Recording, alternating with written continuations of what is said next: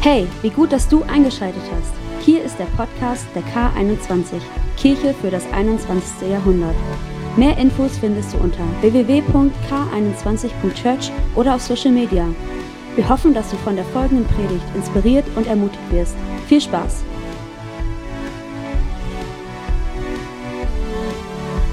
Und jetzt starten wir in die Predigt. Vierter Teil von der unbekannte Dritte. Wir reden darüber, wer ist der Heilige Geist, wie wirkt er in uns, wie redet er zu uns und was gibt er uns auch für andere. Darüber haben wir in den letzten drei Wochen gesprochen und heute kommen wir zu einem unglaublich spannenden, herausfordernden Thema, aber ich glaube so sehr, dass Gott heute etwas tun möchte an dir, mit dir, was dich verändern wird. Und bevor wir so reinkommen, möchte ich eine kurze Umfrage machen.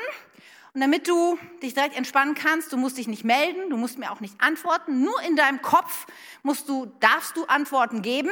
Die dürfen politisch unkorrekt sein und die dürfen auch von mir aus theologisch schräg sein, das macht auch gar nichts, so wie du gerade denkst was in dir hochkommt. Und ich habe auch immer noch so Antwortmöglichkeiten, die dir vielleicht eine Idee geben können, was deine Antwort sein können, könnte dazu. Und wir gehen das einfach mal schnell durch, bevor wir dann richtig starten. Die erste Aussage. Wenn ich von Heilungswundern von Jesus oder den Aposteln aus der Bibel höre, denke ich, wow, stark, aber das passiert heute so nicht mehr. Oder ich glaube theoretisch schon, dass Gott auch heute noch heilt, nur erlebe ich es nicht. Oder C, wie großartig, damals wie heute heilt Gott und ich erlebe das häufig in meinem Alltag. Ganz kurz, innerlich mal im Checken, wie würdest du antworten? Nächste Frage. Wenn ich jemandem begegne, der gerade krank ist, denke oder sage ich, zum Glück bin ich gesund, komme mir nicht zu nahe, damit ich mich nicht anstecke. Oder, armer Wicht, das tut mir leid, hoffentlich geht es dir bald besser. Oder C, du sagst, darf ich für dich um Heilung beten? Was ist dein Reflex, wenn dir jemand begegnet, der krank ist? Und die dritte Situation, wenn ich selber krank bin, dann denke ich, warum ich? Das ist so ungerecht. Oder schnell eine Tablette einwerfen und wenn das nicht hilft, gehe ich zum Arzt. Oder du betest, bitte Herr, heile mich. Ich werde nachher noch meinen Kleingruppenleiter bitten, für mich zu beten. Was ist dein Reflex? Was, äh, was denkst du in diesen Situationen? Und bevor wir beten, möchte ich noch einen Vers vorlesen aus dem Neuen Testament, wahrscheinlich einer der herausforderndsten Verse der Bibel. Dort heißt es in Markus 16, Vers 17 und 18. Und diese Zeichen werden die begleiten, die glauben. Sie werden uns begleiten. Sie werden in meinem Namen Dämonen austreiben und sie werden neue Sprachen sprechen. Sie werden Schlangen anfassen oder etwas Tödliches trinken können und es wird ihnen nicht schaden. Sie werden Kranken die Hände auflegen und sie heilen. Amen. Amen. Heiliger Geist, wir kommen heute zu dir, weil wir mehr von dir lernen wollen. Weil wir verstehen wollen, wie das funktionieren kann, was du über Heilung denkst, wie du heute wirken willst. Und jeder von unter uns hat einen unterschiedlichen Hintergrund. Und ich bete so sehr, dass du in jede Situation hineinsprichst. Da, wo wir Fragen haben, da, wo wir Zweifel haben, da, wo unsere Realität eine andere ist, da bete ich, dass du in uns Antworten schenkst.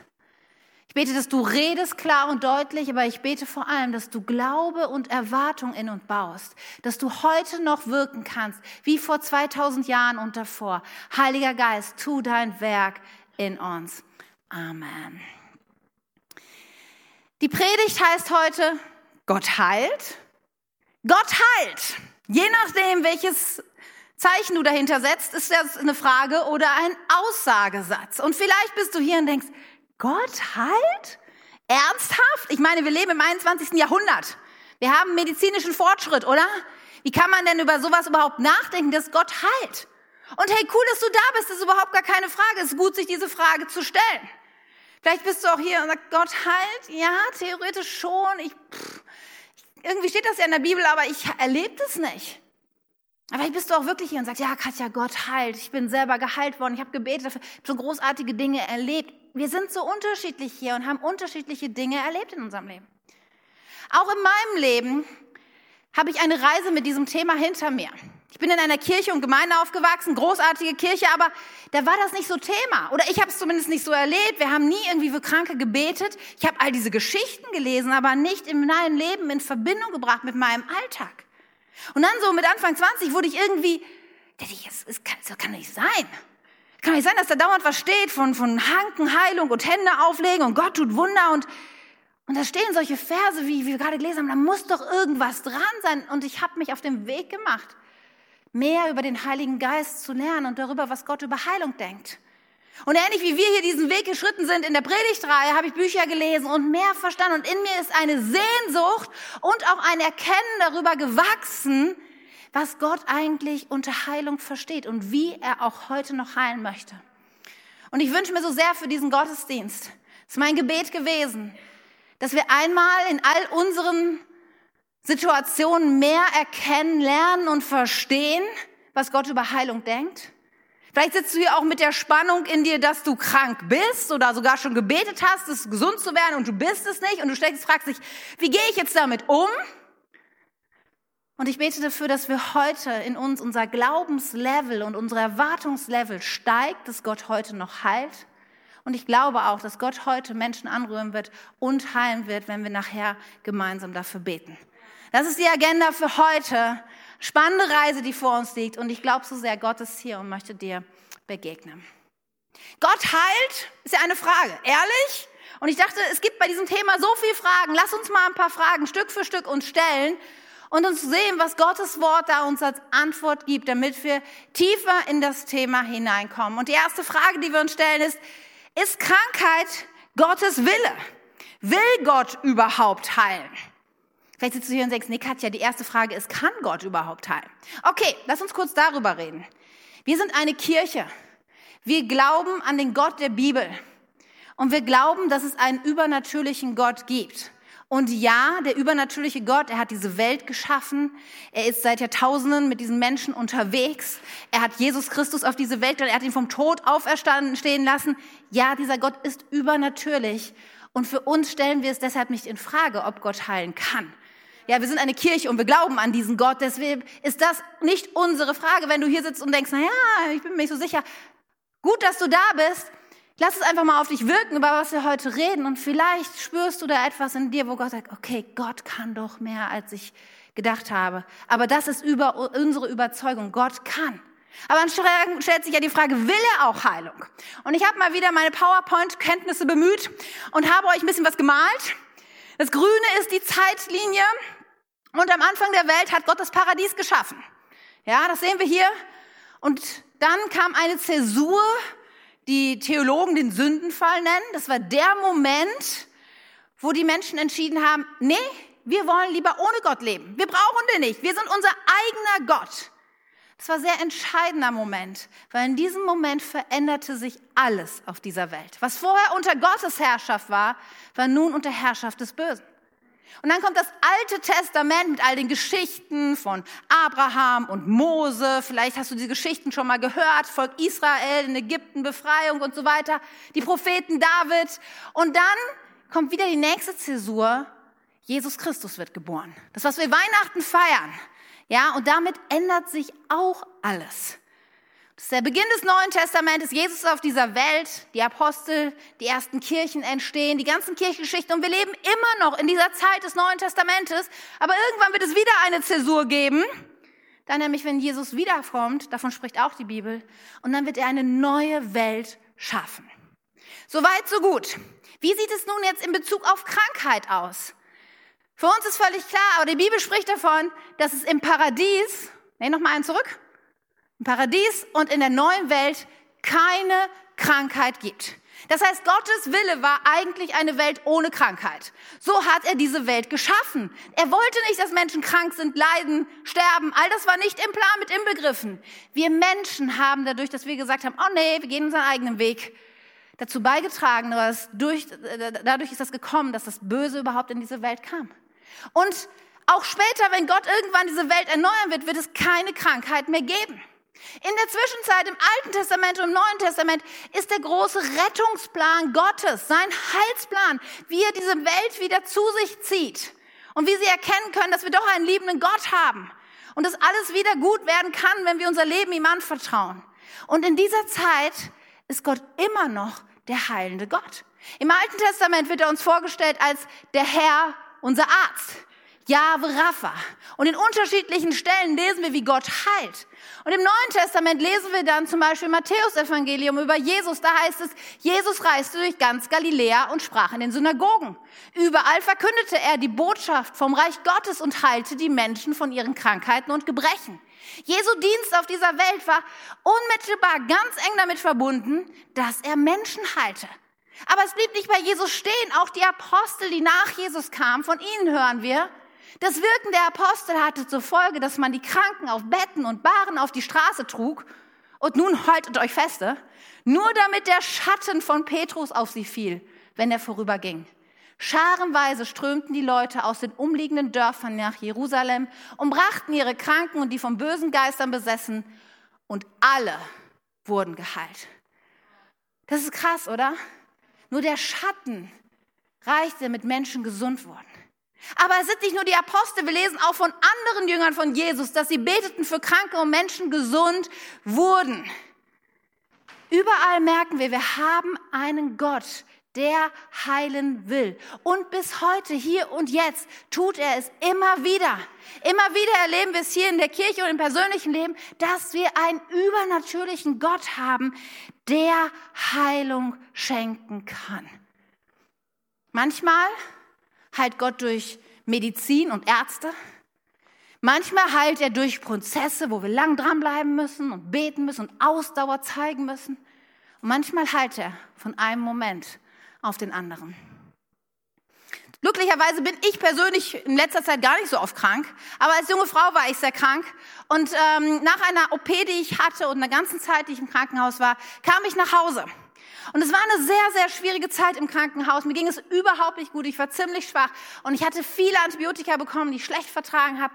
Und um diese Therapie weiter fortzusetzen, musste ich jetzt nicht mehr über Infusionen Antibiotika kriegen, sondern über Tabletten.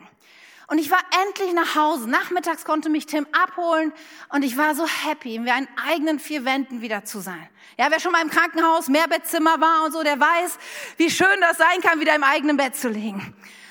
Und ich weiß noch, wie ich da lag und ich musste halt das, diese Antibiotika-Behandlung weiter fortsetzen und ich nahm die erste Tablette aus dem Paket und runtergeschluckt und es verging nicht viel Zeit und ich merkte, wie mir plötzlich ganz komisch wurde. Wie mir heiß und kalt wurde, über meinen ganzen Körper breitete sich ein Ausschlag auf. Ich merkte, wie mein Atem immer heftiger wurde, mein Herz fing an zu schlagen, mir wurde kotzübel. Ich lag zitternd und heulend in meinem Bett und ich dachte, oh nein, Nein, jetzt nicht das. Nicht alles nach dem, nach der OP, nach diesem schrecklichen Zeitpunkt. Nicht noch das, Jesus. Und ich wusste, das ist, eine, Anti das ist eine allergische Reaktion auf das Antibiotikum. Ich dachte, okay, hilft nur ein Notarzt, wir müssen irgendwas tun. Und dann habe ich Tim gerufen, der im Arbeitszimmer war. Ich sagte, Tim, du musst kommen. Und er kam rein und sah mich, wie ich da im Bett lag, völlig am Ende. Und ich sagte, Tim, es gibt nur zwei Möglichkeiten. Ich sagte, du betest jetzt sofort und Gott tut ein Wunder hier und jetzt. Oder du musst sofort den Notarzt rufen, weil ich glaube, das geht nicht mehr lange gut. Dann hat sich Tim an mein Bett gesetzt, mir die Hände aufgelegt und angefangen zu beten. Das war gerade in dieser Zeit, wo wir noch nicht so viel über den Heiligen Geist wussten. Irgendwie, ja, wir wollten Gott aber ernst nehmen, beim Wort nehmen, dass er doch heute noch wirken kann und Wunder tut. Und dann haben wir gedacht, okay Gott, wir machen das jetzt einfach. Und hat angefangen zu beten. Und schon nach den ersten Sätzen merkte ich plötzlich, wie Gottes Friede sich ausbreitete in unserem Schlafzimmer. Und wie sich plötzlich was in mir veränderte. Ich konnte wieder tiefer atmen. Das Zittern hörte auf. Ich wurde wieder ruhiger. Tim betete noch einen Moment. Und als er dann Amen sagte, habe ich mich nur zur Seite umgedreht, bin eingeschlafen. Und am nächsten Morgen war alles weg. Kein Ausschlag, gar nichts. Unser Gott ist mächtig und er heilt heute noch von einem Moment auf den anderen. Ihm ist nichts unmöglich. Aber jetzt bist du hier und denkst, ja, okay, Katja, das, das mag vielleicht sein, aber heilt denn dieser Gott immer? Nun, wenn wir das verstanden haben, was ich gerade gesagt habe, dann ist es zutiefst Gottes Wesen zu heilen. Und wenn wir Jesus im Neuen Testament sehen, er heilt jeden, der zu ihm kommt und um Heilung bittet. Es gibt nur zwei Stellen im Neuen Testament, wo wir lesen, dass Jesus nicht alle geheilt hat. Das ist einmal am Teich Bethesda, einem Ort, wo viele Kranke waren, Jesus dazukommt und eine Person speziell anspricht und sie dann auch heilt. Wir lesen aber, dass dort die anderen ihn nicht angesprochen haben oder um Heilung gebeten haben. Und die andere Geschichte ist eine besondere Situation in seinem Heimatort Nazareth. Darauf gehen wir gleich nochmal genauer ein. Und wir lesen auch im Neuen Testament dann weiter, dass es im, in, der, in der ersten Kirche ein Normalfall war, dass Gott Heilung geschenkt hat. Und wir merken schon, ich weiß nicht, wie es dir geht, aber jetzt piekt es gerade ein bisschen, oder? Weil ganz ehrlich, unser Leben ist es heutzutage vielleicht nicht mehr so stark. Und wir fragen, okay, warum, warum heilt Gott denn nicht immer? Warum erleben wir das nicht genauso? Nun, als erstes muss man sagen, auch im Neuen Testament lesen wir davon, dass nicht alle geheilt wurden. Einmal gibt es zum Beispiel äh, ähm, Paulus selber, er schreibt davon, dass er einen Stachel im Fleisch hat. Wir wissen nicht genau, was das ist, aber viele Ausleger meinen, dass es eine Krankheit ist. Vielleicht waren seine Augen sehr schlecht. Aber was wir immer wieder in den Briefen hören über ihn, dass er sein Dienst von Schwachheit und Krankheit geprägt war. Er sagt auch damals, als ich bei euch war, wisst ihr noch, wie schwach ich war. Und irgendwas war anscheinend mit ihm nicht so gut und nicht in Ordnung. Und er sagt, ich habe so auf Gott gebeten, dass er es endlich von mir nimmt. Aber ja, seine Gnade soll mir genügen. Und in meiner Schwäche, in seiner, äh, meiner Schwäche bin ich stark durch ihn. Wir lesen von Timotheus, einem engen Mitarbeiter von Paulus. Er schien Magenprobleme zu haben und Paulus gibt ihm einen medizinischen Rat und sagt, trink doch mal ein bisschen mehr Wein. Ich meine, wenn das mit der Heilung damals auch so easy gewesen wäre, hätte er vielleicht mal besser für ihn beten sollen, als diesen Wein zu bemühen. Und wir merken, auch da scheint doch eine gewisse Spannung zu sein, dass nicht jeder geheilt wurde.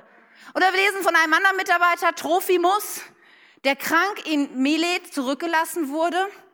Und eigentlich wollte Paulus nicht auf ihn verzichten, aber anscheinend war diese Krankheit da und es verhinderte ihn an der Weiterreise. Auch dort lesen wir immer wieder, dass Gott nicht jeden geheilt hat. Und trotzdem ist es, glaube ich, wichtig, mal dieser Sache auf den Grund zu gehen, zu fragen, okay, was ist mit uns? Was für Gründe kann es geben? Ja, warum heilt Gott nicht immer? Die erste Sache ist, glaube ich, die uns wichtig, die wir einfach verstehen müssen, ist, er heilt nicht immer, weil wir sterblich sind. Unserem Leben ist auf dieser Welt ein Ende gesetzt. Und das empfinden wir manchmal als ungerecht, weil unsere Lebensspanne unterschiedlich bemessen ist. Besonders schlimm ist es, wenn Kinder oder junge Menschen sterben und wir denken, wieso? Da war doch noch so viel Leben eigentlich übrig und das ist, wir können es nicht verstehen, es ist ungerecht in unseren Augen, in unserem Verständnis von Gerechtigkeit, aber wir wissen, dass wir einen Gott haben, der in Ewigkeit Gerechtigkeit schenken wird. Und ich glaube zutiefst, dass jeder, der jetzt bei Jesus ist, nicht denkt, ach, wäre ich bloß länger auf der Welt geblieben. Weil all das, was wir lesen über die Herrlichkeit Gottes, ist so groß, so stark, so wunderbar, dass ich glaube, dass jeder, der dort sein wird, sagt, gut, dass ich zu Hause bin, beim Vater bin. Aber ich durfte schon oft erleben, dass Menschen, die ich begleiten durfte, in dieser letzten Strecke ihres Lebens, dass Gott Heilungsgebete nicht mit einem Wunder vielleicht beantwortet hat, aber mit einem tiefen Frieden jetzt nach Hause gehen zu dürfen. Und das ist kein billiger Trost, kein Ersatz irgendwie. Na gut, hab nicht geheilt, dann kriegst du ein bisschen Frieden. Ihr, ihr wisst nicht, was das für einen Unterschied macht, wenn Menschen an der Schwelle des Todes stehen und dann wissen, ich gehe nach Hause. Ich bin sicher in Gottes Hand. Da, wo ich hingehe, da ist alles, was ich brauche und Gott wird sich auch für meine Hinterbliebenen kümmern. Und wisst ihr, dieser Friede ist so oft so stark und so mächtig, fast mächtiger als ein Wunder, das Gott tun kann. Deswegen der erste Grund, warum Gott nicht immer heilt, ist, weil wir irgendwann alle sterben werden, wenn Jesus nicht vorher wiederkommt. Selbst ein Lazarus, den Jesus von den Toten auferweckt hat, er ist irgendwann gestorben, weil das der menschliche Lauf der Dinge ist. Die zweite Antwort auf diese Frage ist Unglaube. Und das ist etwas, wo wir denken, okay, ja, ja, Menschen glauben nicht genug. Genau, das ist bestimmt ein Grund, warum Gott nicht heilt. Und ich glaube, wir müssen uns langsam diesem Thema nähern. Ich habe vorhin erzählt von der einen Situation, wo Jesus in seinem Heimatdorf in Nazareth ist. Er lehrt in der Synagoge und die Menschen hören sich das erst an und dann denken die, ehrlich? Dich kennen wir doch. Du bist doch der kleine Jesus, du hast hier mit unseren Kindern gespielt. Wir kennen deinen Vater, deine ganze Familie, deine Geschwister. Und du willst uns sagen, wie das hier zu laufen hat? Du sollst irgendwie was Besonderes sein? Come on, das kann nicht sein. Und wir lesen darin ähm, im Markus 6 darüber, da heißt es, weil sie nicht an ihn glaubten, konnte er keine Wunder bei ihnen tun. Und er legte nur einigen Kranken die Hände auf und heilte sie. Wenn du hier bist und sagst, ganz ehrlich, dieser Jesus ist doch lächerlich. Was soll er denn, was soll er denn für eine Stärke haben, für eine Macht haben? Ich glaube nicht, dass er mich heilt. Ja, dann glaube ich auch, dass Gott dich nicht heilt. Diese Art von Unglaube ist natürlich nicht das, was Gottes, was Gottes Wirken in deinem Leben voranbringt. Aber wir müssen sehr vorsichtig sein. In der Christenheit ist mit diesem Thema oftmals ja auch Menschen schwer Unrecht getan worden. Wir Menschen, wir wollen immer schnelle Lösungen und dann beten wir für jemanden und dann wird er nicht gehalten. Dann sagen wir dann schnell, Marco, ich glaube, du glaubst nicht genug. Das ist der Grund, warum du nicht gesagt hast. Du musst einfach mehr glauben. Marco, komm, glaube mehr. Und ich denke manchmal, welche Last legen wir Menschen auf? Wie soll es denn funktionieren mit dem mehr Glauben? Los, glaub mehr. Ich meine, das ist doch kein Schalter, den man umlegt. Wenn jemand zu Jesus kommt, und wir lesen es über alle Menschen, die zu Jesus kamen. Wenn sie kamen und sagten, Jesus, kannst du mich heilen? Dann hat er sie geheilt. Er hat nicht gesagt, du glaubst zu wenig. Selbst der Mann, der kam und sagt, hilf meinem Unglauben, der voller Zweifel war. Jesus begegnet ihm. Denn Jesus sagt, ein Senfkorn Glauben. Ein Glauben, den du ausdrückst, indem du zu Jesus kommst und sagst, bitte, Jesus, heil mich. Er genügt. Es kommt nicht auf die Größe unseres Glaubens an, sondern auf die Größe dessen, an den wir glauben. Und wenn du zu Jesus kommst und sagst, komm, tu ein Wunder in mir. Selbst wenn du Fragen und Zweifel hast, glaub mir, es ist genug Glauben, damit Jesus in deinem Leben etwas tun kann. Eine dritte Antwort auf die Frage, warum heilt Gott denn nicht immer? Schuld. Kann Schuld die Ursache sein für Krankheit? Nun, ich glaube ja, aber nicht immer. Auch hier, wenn wir in das Leben von Jesus gucken und sein Wirken, Ganz häufig verknüpft er seine Heilung, indem er erst Menschen die Schuld vergibt und sie dann heilt. Und wenn wir mal in die moderne Wissenschaft und Medizin gucken, in die Psychologie hinein, dann würde, glaube ich, keiner bestreiten, dass kaputte Beziehungen, Streit, Lieblosigkeit, Hass, dass die Art und Weise, wie wir mit unserem Körper manchmal maßlos und grenzenlos umgehen, dass das dazu führen kann, dass Menschen krank werden, oder? Die psychosomatischen Erkrankungen in unserer Gesellschaft, sie schießen durch die Decke, wenn Menschen in einer Art und Weise leben, die nicht dem Willen Gottes entspricht. Und ja, es kann sein, dass in deinem Leben Unvergebenheit ist. Und es kann sein, dass sich das krank macht, dass deine Seele krank ist. Und Jesus möchte dir so gern begegnen und das von dir nehmen, dich befreien von dieser Last und von dieser Schuld. Aber wisst ihr was, es ist nicht so schwierig, Schuld zu bekennen und Vergebung zu erlangen. Es ist ein Akt, wo wir zu Menschen gehen können, wo wir Schuld bekennen können und erleben können in einem einfachen Gebet, dass wir einen Gott haben, der gerne vergibt und der ständig bereit ist, dir zu begegnen und dir diese Last abzunehmen. Aber auch hier haben wir Christen oftmals die Sache überzogen, indem wir, wenn Menschen nicht gesund wurden, wieder den einfachen Weg genommen haben und gesagt, okay, Marco, bei dir hat das vorhin schon nicht funktioniert mit der Heilung. Erstens glaubst du nicht genug und zweitens, da ist bestimmt noch Schuld in deinem Leben. Denk mal nach, Marco. Denk nach. Los. Ja, ist da noch Schuld? Du bist immer noch nicht geheilt. Okay, dann musst du noch, bete noch mehr. Irgendwo musst du dann noch. Und wir legen manchmal so eine, eine Last auf Menschen. Da muss doch noch irgendwas sein bei dir.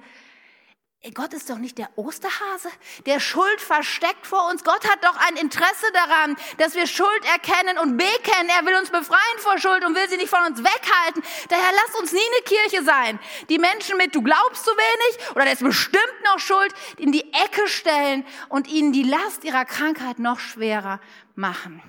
Schuld kann die Ursache von Krankheit sein. Und wir werden gleich noch darüber reden, wie wichtig es ist, diese Schuld zu bekennen aber sie muss es nicht sein. Einmal waren die Jünger unterwegs und da war ein Blinder und sie hatten die gleiche Diskussion und sagten dann zu Jesus, so hochintelligent wie sie waren, na Jesus, war der selber dran schuld, hat er eine Sünde in seinem Leben oder seine Eltern? Sie dachten schon, sie hätten es voll raus. Ja, und Jesus sagt, weder noch, weder noch. Dieser Mann ist krank, damit die Herrlichkeit Gottes an ihm sichtbar wird. Verstehst du? Es kann die Antwort sein, aber es muss nicht. Die vierte Antwort auf diese Frage Manchmal will Gott in uns etwas Größeres tun als Heilung. Ich weiß selber aus eigenem Erleben, wenn du Schmerzen hast, wenn du krank bist, für dich aus deiner Perspektive gibt es nichts Größeres als Heilung. Alles, was du willst, ist endlich gesund werden. Aber glaubt mir, der Gott, der so viel größer ist als wir, manchmal hat er eine andere Perspektive auf unser Leben. In Kolosser 2 heißt es, wie ihr nun in Jesus Christus als euren Herrn angenommen habt, so lebt auch mit ihm und seid ihm gehorsam. Senkt eure Wurzeln tief in seinem Boden und schöpft aus ihm.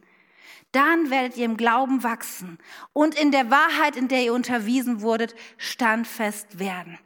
Und dann wird euer Leben überfließen vor Dankbarkeit für alles, was er getan hat. Manchmal will Gott, dass wir unsere Wurzeln tiefer in sein Fundament eingraben lassen. Und die Wurzeln eines Baumes, sie werden im Sturm fester und tiefer. Wenn wir dagegen halten müssen, wenn die Herausforderungen in unserem Leben da sind, der Sturm tobt, wenn die Krankheit da ist und nicht das leichte Ausstieg kommt, dann sind das die Momente, wo wir trotzdem an Jesus festhalten, wo wir sagen, ich suche dich mehr als die Heilung, suche ich dich.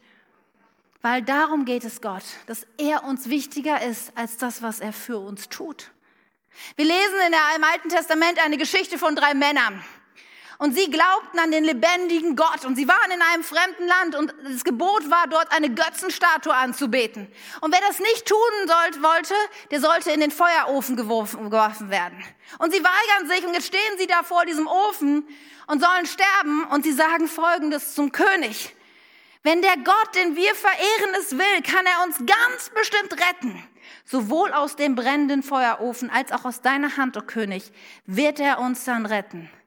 Aber selbst wenn, aber selbst wenn er es anders beschlossen hat, sollst du, o oh König, es mit Sicherheit wissen. Wir werden deine Götter niemals verehren und die goldene Statue, die du hast aufstellen lassen, niemals anbeten. Wisst ihr, manchmal will Gott diesen Glauben in uns wecken, der sagt, selbst wenn, selbst wenn ich nicht gesund werde, trotzdem, trotz all den Herausforderungen, ich werde nicht aufhören, dich anzubeten. Ich werde nicht Göttern folgen oder den Versprechungen gesund zu werden, sondern ich werde nur dir folgen und mein Blick ist auf dich gerichtet. Manchmal ist dieses Erkenntnis so viel größer als unsere sofortige Heilung. Und die fünfte Antwort auf diese Frage Sie ist, glaube ich, die tiefste Antwort auf diese Frage. Denn sie heißt, ich weiß es nicht. Ich weiß es nicht, warum Gott nicht immer heilt. In meinem Leben gibt es genug Momente, wo ich mich sagen kann, ich, ich weiß es nicht. Mein Bruder mit 45 an Krebsqualvoll gestorben.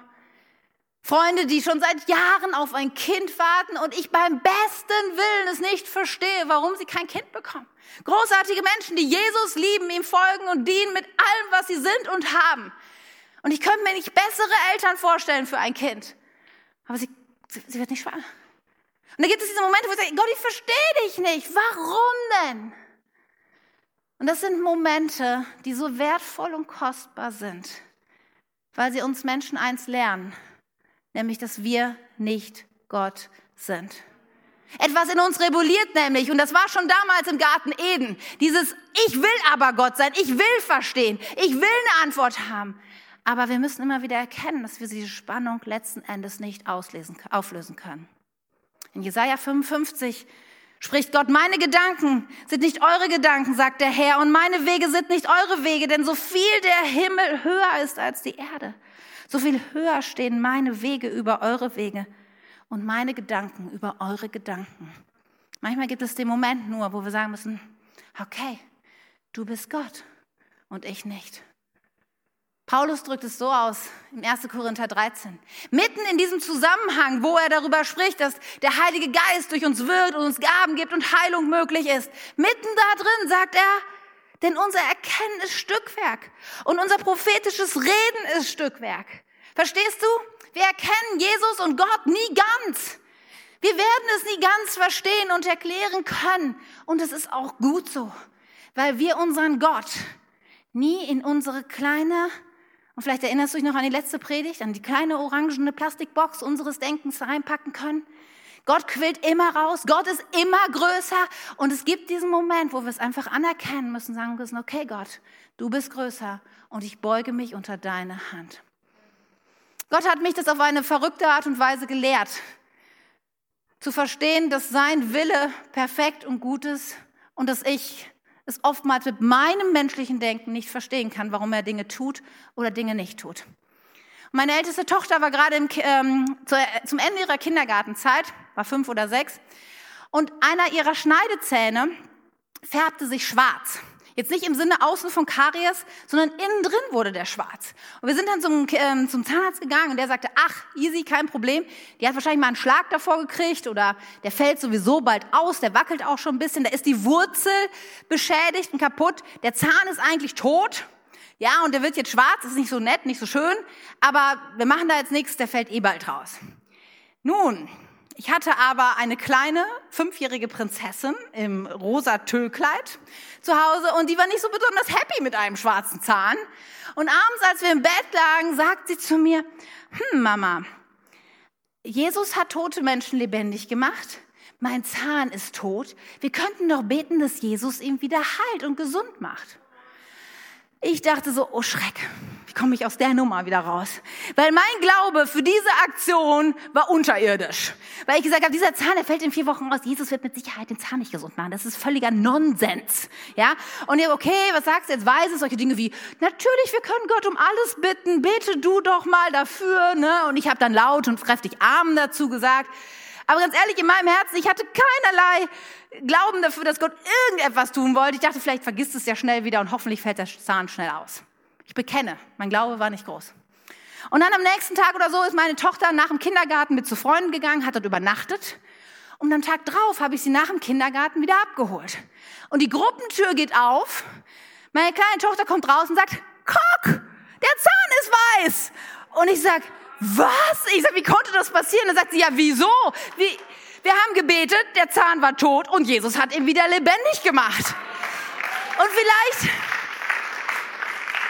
vielleicht denkst du, diese Frau ist total bekloppt, die hier vorne steht. Ich weiß, ich kann es nur sagen, es, es war so. Und hätte ich es nicht selber gesehen, ich hätte es wahrscheinlich nicht geglaubt.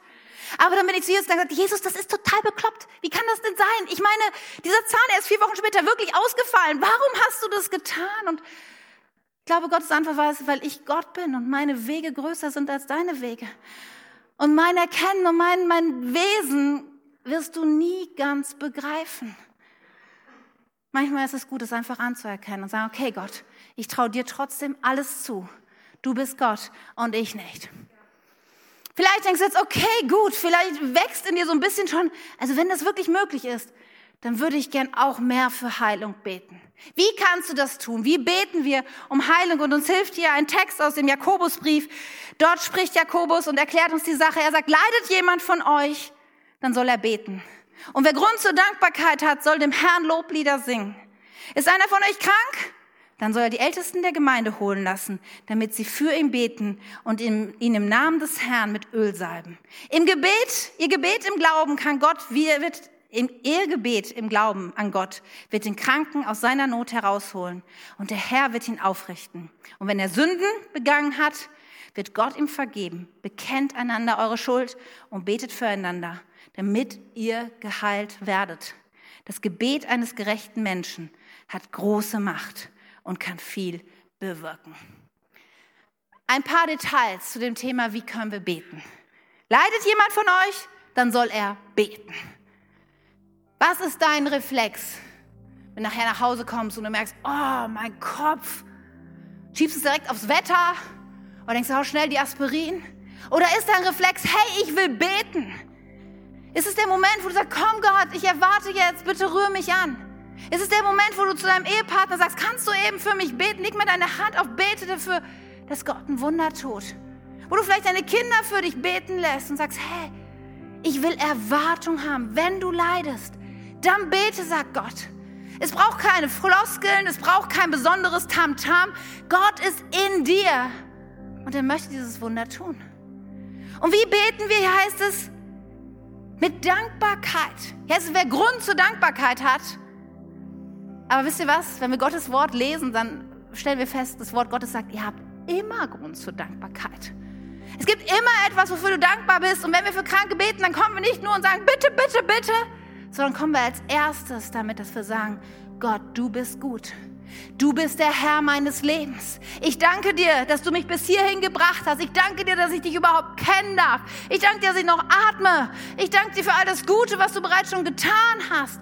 Und dann kommen wir mit unseren Anliegen und dem Bitte um Heilung zu ihm. Und dann lesen wir davon, dass wir zu den Ältesten gehen sollen. Sind die Ältesten irgendwie besonders heilige Menschen? Besonders begabt? Ja und nein. Es sind ganz normale Menschen mit Ecken und Kanten, ja. Aber sie sind von Gott gesetzt. Sie haben sich herausrufen lassen, eine besondere Verantwortung für die Kirche einzustehen, die Last zu tragen einer Gemeinde und dieses Amt anzunehmen. Du kannst immer mit jedem beten, das ist nicht das Thema, aber manchmal ist es besonders gut, sich auch in die Ordnung Gottes zu begeben. Und nicht nur sagen, okay Gott, ich stelle mich unter deine Hand, sondern zu vergleichen, sondern auch zu verstehen, Gottes Braut auf dieser Welt ist seine Kirche. Und er möchte hier auch sein Wirken vollbringen. Hier ist das Zentrum seiner Gegenwart. Hier offenbart er sich und sich bewusst zu sagen, ich will nicht in der Unverbindlichkeit sein, mal kommen, wie ich will und dies und jenes und sagen, nein, nein, nein. Gerade jetzt in meiner Krankheit pflanze ich mich im Haus Gottes und gerade in meiner Krankheit gehe ich auch zu Menschen, die Gott über mich gestellt hat, meinen Leitern, meinen Ältesten und bitte für sie, dass sie für mich beten. Wir haben einen Gott der Ordnung. Und ich glaube, so wichtig, gerade wenn etwas in dir in Unordnung ist, dich unter Gott zu stellen und seine Leiterschaft auch durch Menschen für dein Leben anzuerkennen. Und dann heißt es hier, dass es, wir uns mit Öl salben können. Ist das die letzte Ölung? Nein, keine Angst. Es geht darum, dass das Öl ein Symbol, ein Zeichen für den Heiligen Geist ist. Der übernatürliche Gott, der in dir lebt und der diese Heilung bewirken wird. Und manchmal hilft es so sehr, diesen, das auch zu spüren, indem wir Menschen mit Öl salben. Aber um es direkt klar zu machen, das ist, das ist kein besonderes Öl, besonders geheiligt irgendwoher, was weiß ich. Ne? Es ist Öl aus dem Marktkauf oder wer weiß woher. Es ist kein, in dem Öl allein liegt nicht die Kraft, verstehst du?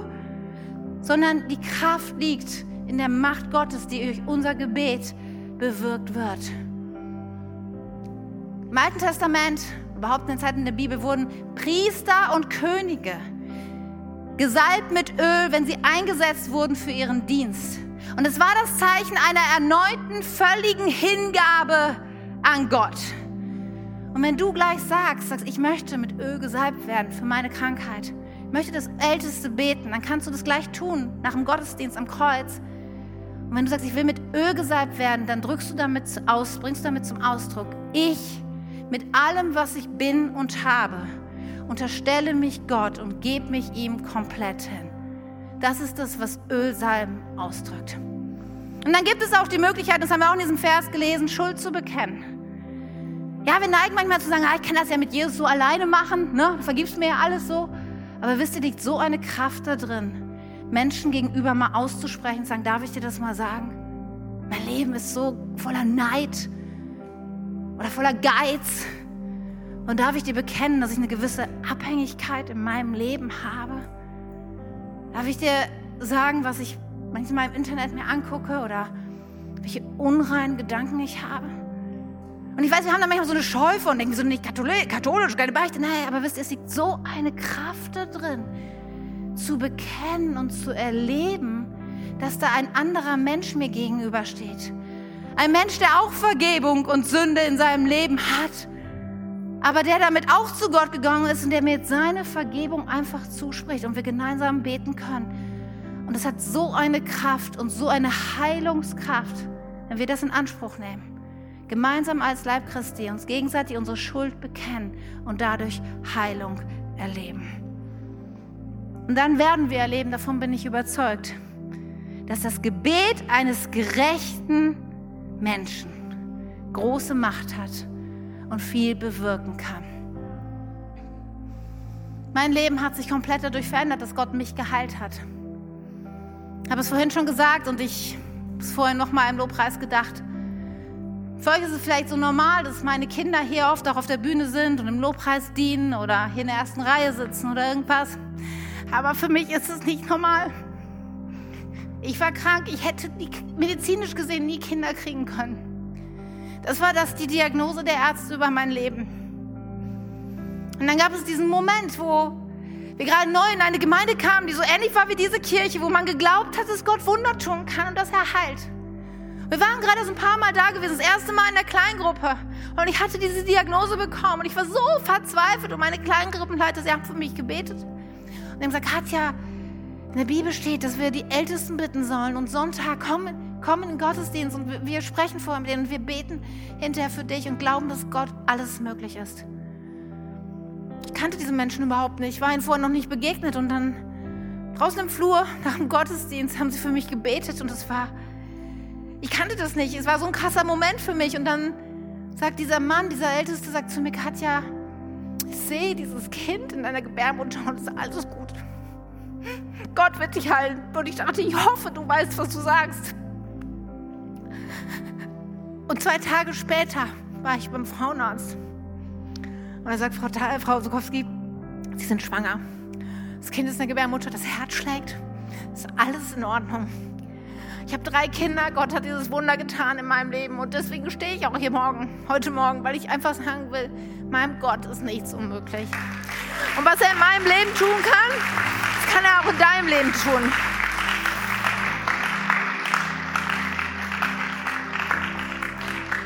Gott hat zu mir auch in der Predigtvorbereitung nochmal wirklich sehr ernsthaft gesprochen. Er hat mir etwas aufgezeigt, nämlich, dass wir oft darüber reden, dass Gott uns Gaben anvertraut, Finanzen, Zeit und Kraft und dass wir gute Haushalter sein sollen. Es gibt dieses Gleichnis, wo der König seinem, äh, seinen drei Dienern unterschiedlich viel Geld anvertraut.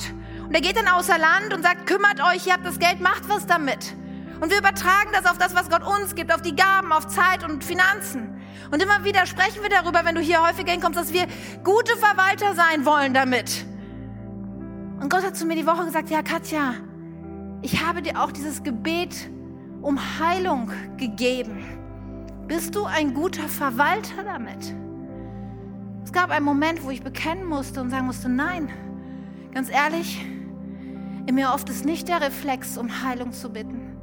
In mir, in mir ist so oft gar nicht der Glaube, dass du Wunder tust. Ich weiß es ja und ich habe es auch schon oft gemacht, aber ich merke, dass mir da etwas verloren gegangen ist. Und Gott hat mich ermahnt und hat gesagt, Katja, sei der Diener, der mit den Talenten wuchert der sie einsetzt, der nicht zurückhält, der sie an den Tisch bringt. Selbst auf die Gefahr, dass Menschen nicht gesund werden. Selbst wenn wir für 100 Leute beten und erst der 101. wird vielleicht gesund. Come on, Katja. Weil es ist die Wahrheit, dass da, wo wir unsere Talente einsetzen, da schenkt Gott Wachstum. Da geht er seine Hand drauf. Da werden Dinge größer und mächtiger werden. Und ich möchte so sehr, Dankeschön, ich möchte so sehr, dass wir als Kirche dass wir als Kirche in ein neues Zeitalter hineingehen, dass wir mehr als jemals zuvor mit Gottes Wirken rechnen, um Heilung beten, uns persönlich und als Kirche ausrichten und sagen, Gott, wir sind hier und wir wollen erwarten, dass durch deine Macht Menschen an Seele und Geist gesund werden. Amen. Amen.